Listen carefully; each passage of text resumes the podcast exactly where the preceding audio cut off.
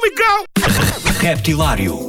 As novidades frescas, portuguesas e internacionais, do universo do rap. Das rimas mais originais dos MCs aos beats mais pesados dos produtores. Dos grupos mais conhecidos aos novos talentos do underground. Terça-feira, às 22 horas na NIT FM, com Ricardo Farinha.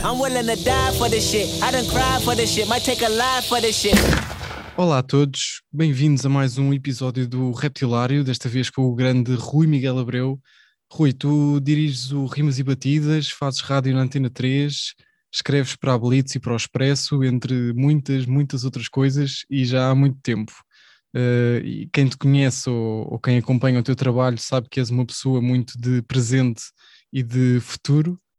Uh, mas hoje, se não te importares, gostaria de mergulhar um bocadinho também no teu passado, na, na ligação à, à cultura hip hop em Portugal e, e, ao rap, que também que é, que é obviamente o tema que, que, que abordamos aqui no Reptilário. Uh, tu começaste a escrever. Tu começaste só... a escrever, claro que sim, diz-me.